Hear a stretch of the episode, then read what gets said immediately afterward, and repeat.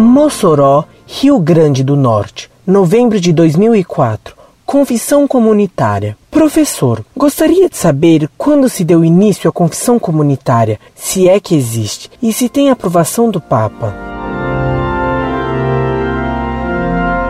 Prezado Salve Maria, o sacramento da penitência ou confissão tem e sempre teve um caráter pessoal e nunca comunitário. Ainda agora, o Papa João Paulo II, pelo moto próprio Misericórdia Dei, salientou este ponto, Veja no site Monforte o texto desse decreto do Papa. O que a Igreja permite em caso grave e próximos de perigo de morte, por exemplo, na queda de um avião, é que, não havendo evidentemente tempo para ouvirem todas as pessoas em confissão particular, um sacerdote que esteja presente no avião dê a todos a absolvição coletiva, sem haver necessidade de confissão pessoal. Se alguém escapar vivo da queda desse avião, está obrigado a confessar-se dos pecados de que foi absolvido coletivamente. Ainda na Segunda Guerra Mundial, Pio XII permitiu que fosse dada a absolvição coletiva a grupos de soldados que partiram para uma ação imediata sem tempo para se confessar. Após o Vaticano II, introduziu-se um abuso muito grande nessa questão.